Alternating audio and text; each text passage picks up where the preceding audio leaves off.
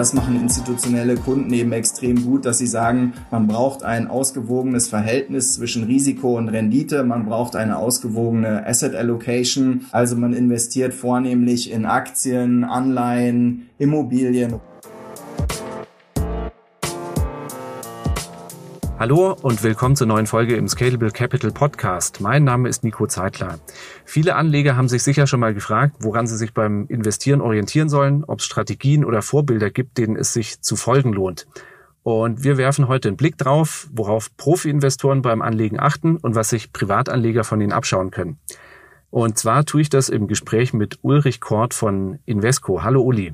Hallo Nico. Uli, du bist Teamleiter ETFs Deutschland bei Invesco. Invesco ist weltweit einer der größten ETF-Anbieter. Wir sind in der Tat äh, der viertgrößte ETF-Anbieter weltweit und managen insgesamt 400 Milliarden US-Dollar äh, Anlagevolumen in ETFs und sind äh, insgesamt auch unter den Top 10 der zehn größten Asset Manager oder Vermögensverwalter der Welt mit einem verwalteten Volumen von 1,4 Billionen US-Dollar. Und äh, bedienen hier natürlich in Deutschland in erster Linie institutionelle Kunden, aber unsere aktiven und passiv gemanagten Fonds, also auch ETFs, äh, können natürlich auch Privatanleger in ihr Wertpapierdepot kaufen. Wenn wir von institutionellen Kunden sprechen in eurem Zusammenhang, wen meinst du damit? Also im Großen und Ganzen kann Privatkunde sich das so als Großhändler vorstellen, um mal ein anderes Synonym zu wählen. Und das sind dann in der Regel Asset Manager, Allianz Global Investors, DWS, DK, Union Investment, aber auch große Versicherungsgesellschaften, Privatbanken, Sparkassen, Pensionsfonds, Versorgungskassen oder auch Unternehmen im DAX oder MDAX beispielsweise oder mittelständische äh, Familienunternehmen. Das heißt, es ist ein Strauß von ja, dann institutionellen die aber doch wahrscheinlich relativ unterschiedliche Bedürfnisse dann wieder im Detail haben, kann man ungeachtet dessen so overall sagen, wie ist denn jetzt Anfang 2021, erstes Quartal, dort so die Stimmung? Ähm, also wenn ich mit, mit äh, unseren Kunden spreche, dann sind die eigentlich alle äh, relativ positiv. Also alle hatten 2020 trotz Corona eigentlich ein sehr, sehr gutes Jahr. Also man sieht ja auch wieder, dass der DAX äh, auf einem Allzeithoch äh, ist äh, nach, den, nach dem Verfall, den er da in, im äh, April, März letzten Jahres hatte. Und auch 2021 ist er wieder sehr, sehr positiv gestartet. Und dementsprechend äh, sind auch die institutionellen Kunden eigentlich äh, sehr, sehr positiv. Klar, es gibt viele, die, ähm, die auch skeptisch sind und, und vorsichtig, ähm, auch gerade vor dem Hintergrund ähm, von Corona und, und äh, ja, Mutationen und dergleichen. Aber am Ende schauen, und das können sicherlich Privatanleger auch von institutionellen Anlegern lernen, sollte man sich vielleicht gar nicht so, so intensiv von so täglichen Nachrichten treiben lassen, äh, wie jetzt beispielsweise wie wie was für schlimme Auswirkungen Corona haben könnte oder auch auf die Wirtschaft haben könnte. Große institutionelle Kunden schauen aktuell eigentlich tendenziell natürlich auch auf Corona und den Einfluss ähm, auf die auf die Wirtschaft, was das für Folgen haben könnte. Aber viel wichtiger ist aktuell eigentlich eher, wie verhalten sich beispielsweise die Notenbanken, ähm, also die Fed oder die Europäische Zentralbank und wie ist deren aktuelle Geldpolitik. Und da sieht man eben auch als Folge der Corona Pandemie, dass die Zinsen ja schon vorher auch sehr, sehr niedrig waren und das Geld billig sozusagen. Und das äh, ist auch für die Zukunft jetzt weiterhin gegeben. Also die Zentralbanken haben eigentlich signalisiert, dass sie weiterhin die, äh, die Zinsen niedrig lassen, das Geld billig lassen und dementsprechend das Geld natürlich auch irgendwo hin muss, äh, investiert werden muss und dementsprechend ähm, ist das natürlich wieder positiv für die Kapitalmärkte, wo dieses Geld dann auch zum größten Teil hinfließt. Heißt es dann, ähm, Sie haben, in, wenn Sie das beobachtet haben, auch Ihre Asset Allocation jetzt entsprechend verändert schon Anfang des Jahres und jetzt um auf unser Thema zu kommen, ähm, so ist, wäre es ratsam für den Privatanleger auch entsprechend sich zu verhalten? Also es ist ein gewisser Anlagedruck da aktuell ähm, aufgrund der niedrigen Zinsen und dementsprechend sollten, sollten Privatanleger auch durchaus in den Kapitalmarkt investieren, weil die Alternative ist ja es auf dem Sparbuch liegen zu lassen und da gibt's eigentlich äh, keine Verzinsung mehr. Je nachdem, wenn man da viel Geld äh, parkt, dann muss man sogar Negativzinsen zahlen, also Strafzinsen oder Strafgebühren und dementsprechend macht es durchaus Sinn, auch in eine vernünftige Asset Allocation, also in ein vernünftig strukturiertes Portfolio bestehend aus mehreren Anlagenklassen wie Aktien, Anleihen, Gold, Rohstoffen, Immobilien und dergleichen zu investieren. Wenn wir jetzt mal losgelöst von der aktuellen Situation ganz allgemein schauen, was so, so unterschiedlich eure institutionellen Kunden sind, deren gemeinsame, ich nenne es mal Anlageprinzipien äh, sind, denen sie folgen. Gibt es da zwei, drei, wo du sagst, die sind relativ grundlegend und vielleicht auch da wieder, was machen die Institutionellen prinzipiell was sich der Privatanleger abgucken kann. Als Privatanleger neigt man sehr, sehr schnell dazu, gewisse Affekthandlungen zu machen oder spezifische Konzentrationen im Portfolio zu haben, sei es jetzt zum Beispiel durch einen sogenannten Home Bias, also dass man sagt, die Aktien in Deutschland, die kenne ich oder die DAX oder ein MDAX äh, kenne ich, da kenne ich die Unternehmen raus, aber vielleicht ist das viel zu konzentriert und viel zu kurz gesprungen im Verhältnis zum globalen Aktienmarkt. Und da sollte man sich dann auch immer wieder die Gedanken machen, und das machen institutionelle Kunden eben extrem gut, dass sie sagen, man braucht ein ausgewogenes Verhältnis zwischen Risiko und Rendite, man braucht eine ausgewogene Asset Allocation. Also man investiert vornehmlich in Aktien, Anleihen, Immobilien, Rohstoffe, um mal nur einige Anlageklassen zu nennen, um da auch eine ausgewogene äh, Diversifizierung zu erzielen. Und ähm, da natürlich immer vor der Hauptprämisse, das vermeintliche Risiko mit der mit den Renditeerwartungen ins Verhältnis zu setzen und dementsprechend dann auch auch zu gucken, was habe ich denn für also was kann ich überhaupt für Risiken vertragen und was für Renditeerwartungen habe ich und das dann auch wirklich einmal zu definieren und das dann auch nicht ständig über den Haufen zu werfen, sondern da dementsprechend dann auch bei, bei der Stange zu bleiben und, und sich demnach auch zu verhalten. Und das sollten Privatanleger sicherlich auch machen, wobei man da nicht immer unbedingt in alle Anlageklassen investieren muss wie ein institutioneller Investor. Also ich würde jetzt mal vornehmlich sagen, dass da Aktien, Anleihen und vielleicht Gold ausreichen könnte, wenn man jetzt beispielsweise in seiner eigenen Immobilie schon wohnt oder eine, eine Mietwohnung, äh, eine Wohnung mietet, aber vielleicht ein Wohneigentum hat, dann braucht man jetzt zum Beispiel ähm, keine keine REITs, also äh, Immobilien, äh, die die dann börsengehandelt sind, äh, nicht auch noch ins Portfolio aufnehmen. Ist da so ein ähm, genereller Trend, dass nicht nur Privatanleger, sondern auch institutionelle Investoren zunehmend auf ETFs setzen? Jüngst hat eine Umfrage von JP Morgan gezeigt, dass es mittlerweile 77 Prozent der institutionellen Investoren sind. Wie verbreitet sind denn ETFs unter euren institutionellen Kunden? Auch sehr verbreitet. Also die Studie von JP Morgan äh, belegt das eigentlich schon sehr, sehr gut. Also wenn institutionelle Kunden nicht schon aktuell in ETFs ähm, investiert sind, dann schauen sie sich das zumindest intensiv an und, und wir sprechen auch mit, mit eigentlich fast allen ähm, institutionellen Kunden über, über die Möglichkeit, in ETFs zu investieren. Jetzt könnte man spontan erstmal denken, naja, institutionelle, das sind die Profis, ja, die beschäftigen sich den ganzen Tag nichts, äh, mit nichts anderem als Anlegen. Warum setzen die denn auch auf diese Instrumente? Vor allen Dingen ähm, die, die Flexibilität, ähm, die ETFs bieten und auch äh, zu günstigen Kosten sind eigentlich die, äh, die Hauptthemen, die, die auch institutionelle Kunden überzeugt. Ich äh, gehe in dem Bereich dann immer gerne auf die Begriffe einfach, transparent und flexibel ein, weil ich äh, finde, dass, dass ein ETF mit einer einfachen äh, Transaktion wirklich Zugang zu einer Vielzahl an Einzeltiteln äh, liefert. Also wenn man zum Beispiel einen Invesco MSCI World ETF kauft, ähm, kann man mit einer Transaktion direkten Zugang äh, zu 1600 Unternehmen aufbauen. Und das Ganze ist transparent, ähm, weil man durch den Kauf den direkten Zugang eben erhält zu diesen 1600 Unternehmen und dann die Wertentwicklung danach abzüglich der Managementgebühren dann wirklich im Portfolio sich widerspiegelt und besonders flexibel ist das, weil man den Börsen oder weil der, weil man den börsengehandelten Fonds, den ETF wirklich kontinuierlich handeln kann. Ähm, Im Vergleich zu aktiv gemanagten Investmentfonds ist es ja so, die haben einmal am Tag eine Preisfeststellung und einen ETF kann man auch wirklich kontinuierlich den ganzen Tag lang innerhalb der Börsenhandelszeiten kaufen und, und wieder verkaufen. Und diese Flexibilität bietet einem einen ETF und das schätzen auch institutionelle Anleger.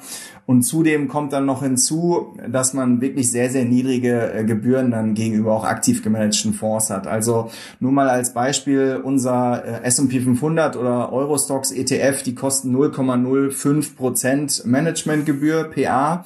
Und wenn man jetzt von einer Investitionssumme von 10.000 Euro ausgeht, sind das 5 Euro Gebühren im Jahr. Im Vergleich dazu gibt es viele aktiv gemanagte Fonds, die kosten dann 1% Gebühr oder 1,5% Gebühren. Das sind dann nicht mehr 5 Euro Managementgebühren, sondern direkt 100 oder 150 Euro im Jahr.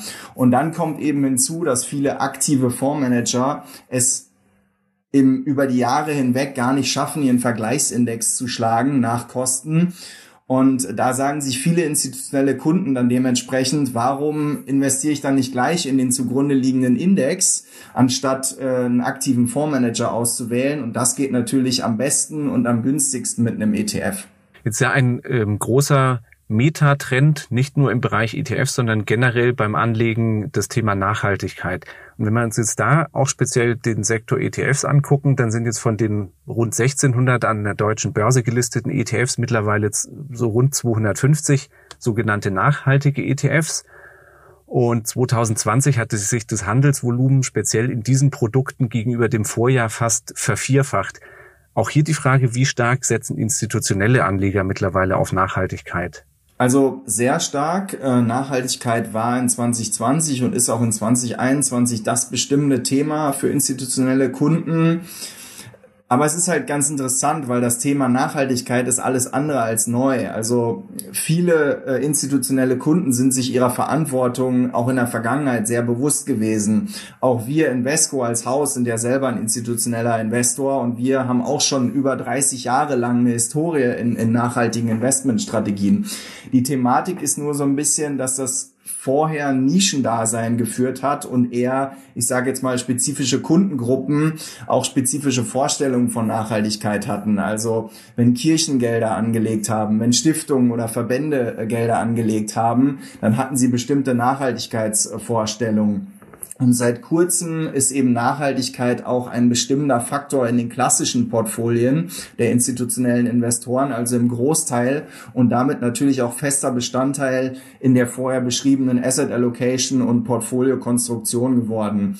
Und ähm, dabei geht es natürlich in erster Linie darum, dass institutionelle Kunden dann gezielt Ausschlüsse anwenden bei Unternehmen, also dass man zum Beispiel sagt, man will keine Produzenten von Waffen oder Tabak ähm, im Portfolio haben oder Unternehmen, die Energie durch Kohle gewinnen oder man, man favorisiert besonders nachhaltige Unternehmen, die sich da besonders nachhaltig verhalten und gewichtet die eben stärker in den Portfolien. Was können sich denn ähm, Privatanleger abschauen davon, wie Institutionelle den Umstieg von konventionellem Investieren auf nachhaltiges Investieren hinkriegen? Wie man in der Praxis dann diesen Schwenk hinbekommt, auf einmal schrittweise ja, ich denke mal, dass das äh, ja also das Produktangebot an an nachhaltigen äh, Produktstrategien, du hattest es ja hattest es ja erwähnt, ist natürlich noch nicht ganz so groß wie wie äh, die klassischen ähm, äh, Indexprodukte Dementsprechend kann man das natürlich nach und nach machen, aber es kommt natürlich auch so ein bisschen auf, auf jeden Privatanleger selber an. Ich sag mal, wenn man vorher ähm, einen Sparplan auf einen, äh, auf einen MSCI World ETF hatte, dann kann man den natürlich von heute auf morgen einfach tauschen gegen einen auf einen MSCI World ESG ETF beispielsweise oder sagt sich, ich tausche erstmal nur die Hälfte oder erstmal nur ein Drittel und das ist für Privatanleger sicherlich deutlich einfacher als für, für institutionelle Kunden, weil bei institutionellen Kunden, die müssen sich natürlich intensiv auch mit ihren, mit ihren äh, Anteilseignern, mit ihren Kunden abstimmen und natürlich auch auf, auf die Regulatorik dann letzten Endes achten, was ein Privatanleger eben dementsprechend nicht machen muss. Dementsprechend sollte man als Privatanleger sich sich die Produkte dann anschauen, gucken, was für eine Strategie dahinter steht und sich dementsprechend dann schneller oder nicht so schnell entscheiden. Wichtig ist da, glaube ich, einfach nur eine vernünftige Prüfung zu machen und eben nicht übereilt ähm, zu, zu wechseln, um da einfach möglichst schnell nachhaltig zu sein, sondern wirklich dann auch die vorher genannten Sachen in, in äh, Kombination mit der Asset Allocation und Portfolio-Konstruktion zu beachten, dass man nicht jetzt auf einmal, weil man besonders nachhaltig werden will, de dementsprechend dann wieder seine Risiko Erwartungen über den Haufen schmeißt und dann dementsprechend ähm, da, da eine höhere Konzentration ins Portfolio aufnimmt. Aber wie gesagt, wenn man das über ETFs macht und wenn man vorher vier, fünf ETFs im Portfolio hatte und die jetzt einfach gegen nachhaltige ETFs äh, eintauscht, dann, dann wird das sicherlich äh, keinen großen Unterschied in, in Sachen Risikodiversifikation machen. Und so ein Sparplan lässt sich ja wirklich von einer Minute auf die andere auf einen anderen ETF umstellen. Und wenn ich jetzt schon mehrere Jahre meinetwegen in einen konventionellen MSCI World ETF per Sparplan investiert habe, habe ich als Privatanleger ja nicht den Druck, dass ich mit einem Schlag all meine Bestände in dem konventionellen abbauen muss und umschiften muss. Ne? Das kann ich ja dann auch schrittweise machen, man kann ja beides machen. Wenn man wirklich sagen möchte, ich möchte jetzt gar keinen konventionellen ETF mehr im Portfolio haben, kann man das ja relativ simpel direkt einfach in, in ESG-Varianten tauschen oder wie, wie du gerade angesprochen hast, das über mehrere Monate zu machen oder die Besparung des konventionellen ETFs vielleicht jetzt stoppen und dann dementsprechend äh, zukünftig nur noch in, in ESG-Varianten zu, äh, zu sparen. Dann ja, schließen wir das Thema Nachhaltigkeit mal ab. Du hast jetzt äh, vorab mir zukommen lassen, dass, äh, oder hast ja auch schon erwähnt, man äh, soll als Privatanleger nicht einem Home Bias erliegen ähm, und sich hier vor allem äh, schwerpunktmäßig in DAX und MDAX ausschließlich tummeln, sondern ähm, äh, hast auch gesagt, die institutionellen, die stellen sich auch ja regional, global viel breiter auf und ähm, du meintest ja, ein, ein Schwerpunkt auch in der langfristigen Investmentstrategie eurer institutionellen sind ETFs auf US-Aktien. Warum ist es so und warum lohnt es sich als Anleger, das nachzumachen? Denn wenn man jetzt mal so die oft zitierte Allzweckwaffe MSCI World nimmt, ähm, die die Basis sicher vieler Privatanleger ja ist, da macht USA ohnehin ja schon 66 Prozent Stand heute aus. Es ist, es ist beides äh, sehr gut, sag ich mal. Ja, ähm, Auch hier stellt sich im ersten Schritt wieder die Frage, wie ist mein persönliches Risiko-Rendite-Verhältnis, meine Erwartungen und wie möchte ich meine Asset Allocation dann wirklich umsetzen. Und wenn man jetzt äh, beispielsweise in globale Aktien investieren möchte, dann ist der MSCI World einfach ein sehr äh, toller Index, denn er spiegelt im Prinzip die, die globale Wirtschaftsverhältnisse, die globalen Wirtschaftsverhältnisse besonders gut wider, ja. Und US-Aktien haben hier auch einen besonders hohen Stellenwert, muss man einfach auch sagen, ja, weil die wirtschaftliche Bedeutung der USA weiterhin immer noch am höchsten ist.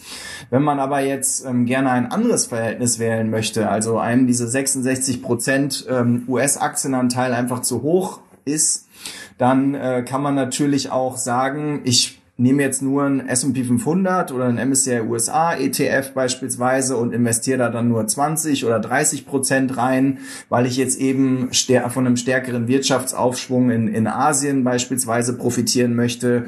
Oder wenn ich zum Beispiel spezifische Sektoren wie jetzt in den letzten Monaten oder Jahren Pharma oder Tech äh, besonders gut äh, funktioniert haben. Und ähm, ja, das, das ist immer so ein bisschen die, die Frage, die man sich selbst beantworten muss. Aber eins ist auch klar, also viele meiner Familienangehörige oder, oder auch Freunde, die, die sich gar nicht so intensiv mit dem Kapitalmarkt beschäftigen, die fragen mich häufig, ähm, ob sie nicht auch stärker in Schwellenländer investieren sollten, ja, weil sie da auch das, das höchste Wachstumspotenzial erwarten. Aber wenn man sich dann mal die größten Unternehmen ähm, in diesen Ländern dann wirklich anschaut, dann erkennt man teilweise relativ schnell, dass viele dieser Unternehmen ihren Hauptsitz eigentlich in den Industrieländern haben, ja. Also um mal ein paar Beispiele zu nennen. McDonald's, Coca-Cola, Apple, Google oder sowas, ja, die sind eben auch sehr, sehr stark im, im täglichen Leben von Industrienationen verankert, aber genauso gut auch vor Ort in, in Schwellenländern verankert. Und dementsprechend profitiert man, profitieren die Aktienkurse des MSCI Worlds, die, äh, die dann natürlich der Region USA zugeschüsselt sind, aber auch sehr stark von, von einer positiven Wirtschaftsentwicklung in, in sogenannten Schwellenländern dann beispielsweise. Oder wenn man das jetzt mal auf Deutschland münzt, also die deutschen Automobilhersteller, die sind zwar im DAX gelistet, aber die, die größte Kraft geht eigentlich von, von China aus, weil sie dort aktuell die, die meisten Autos hin exportieren. Und dann stellt sich natürlich immer die Frage, wie ist mein Verhältnis und, und spiegelt das dann auch wirklich dem dementsprechend dann diese, diese Länderwirkung dann, dann wieder. Und der MSCI World ist für mich einfach so diese, diese Allzweckwaffe, wenn, wenn mich jemand fragt, äh, welchen Sparplan sollte ich mir denn als erstes einrichten als Privatanleger, dann würde ich immer den, den MSCI World als, als ersten, als ersten äh, Index nennen, den man da sehr, sehr gut verwenden kann. Um jetzt äh, nochmal auf USA zu kommen, wenn du da auf eure institutionellen Kunden schaust, sind die äh, Tenden von der Tendenz, ne, kann man sicher nicht pauschal sagen, von der Tendenz äh, mit ihrem USA-Exposure eher ähm, stärker noch, als es in der MSCI World-Konstruktion ist oder ein bisschen drunter?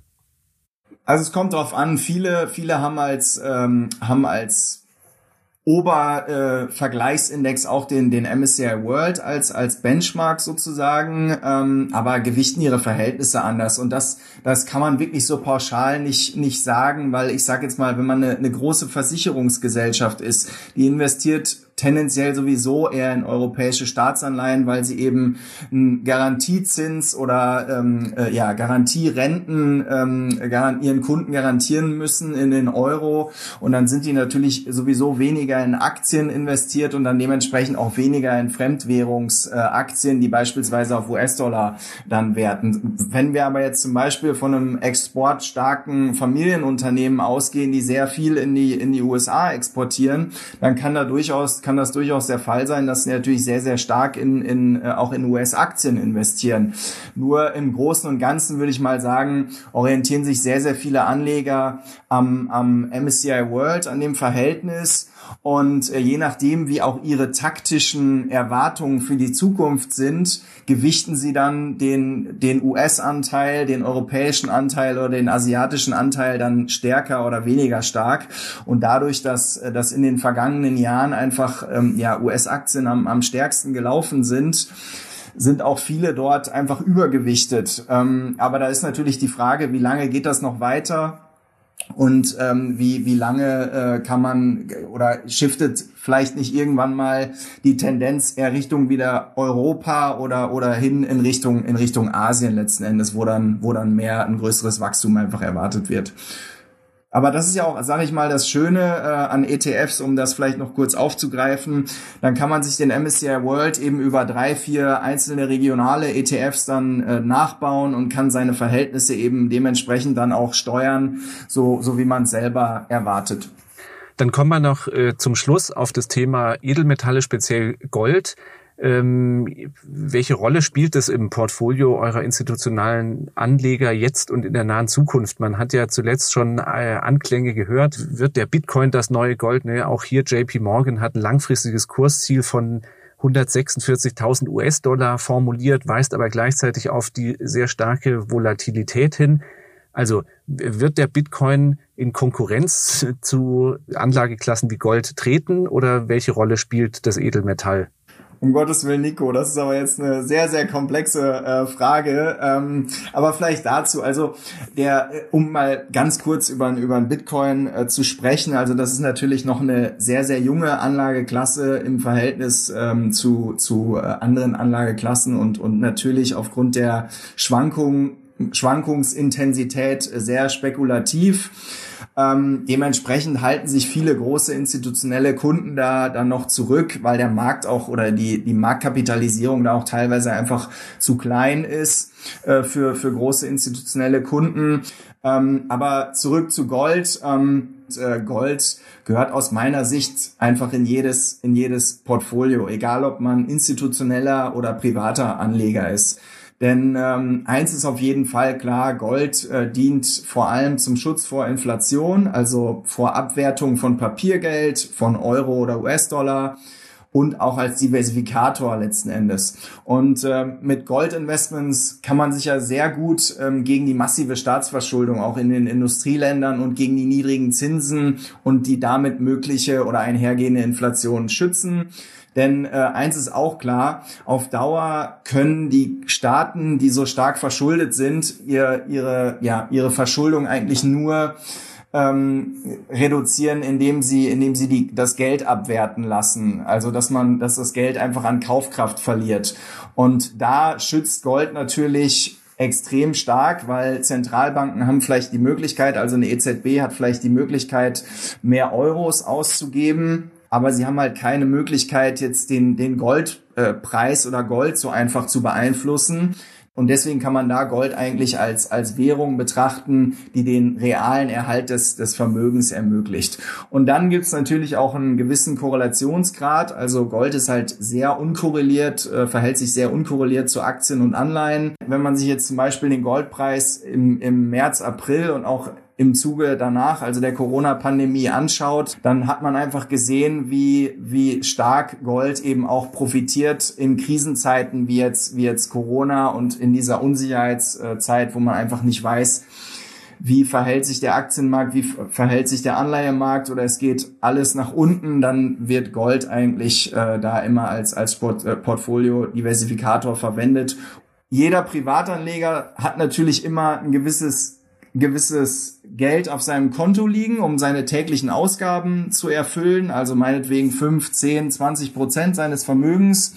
Und dementsprechend sollte er auch 5 bis 10 Prozent immer als Krisenwährung in, in Gold investiert haben und mit dem Rest dann einfach in, in Aktien und Anleihen investieren, um dann kontinuierlichen Vermögensaufbau zu sichern. Ulrich, das waren spannende Einsichten in äh, das Agieren eurer institutionellen Kunden und äh, Schlüssen, die Privatanleger daraus ziehen können für sich. Ich hoffe, unsere Zuhörer konnten was daraus mitnehmen und äh, ja, sag vielen Dank. Vielen Dank. Ich bedanke mich auch sehr herzlich. Danke, Nico. Dann sage ich an der Stelle vielen Dank fürs Zuhören und äh, ich hoffe, wir hören uns bald wieder in der nächsten Folge vom Scalable Capital Podcast.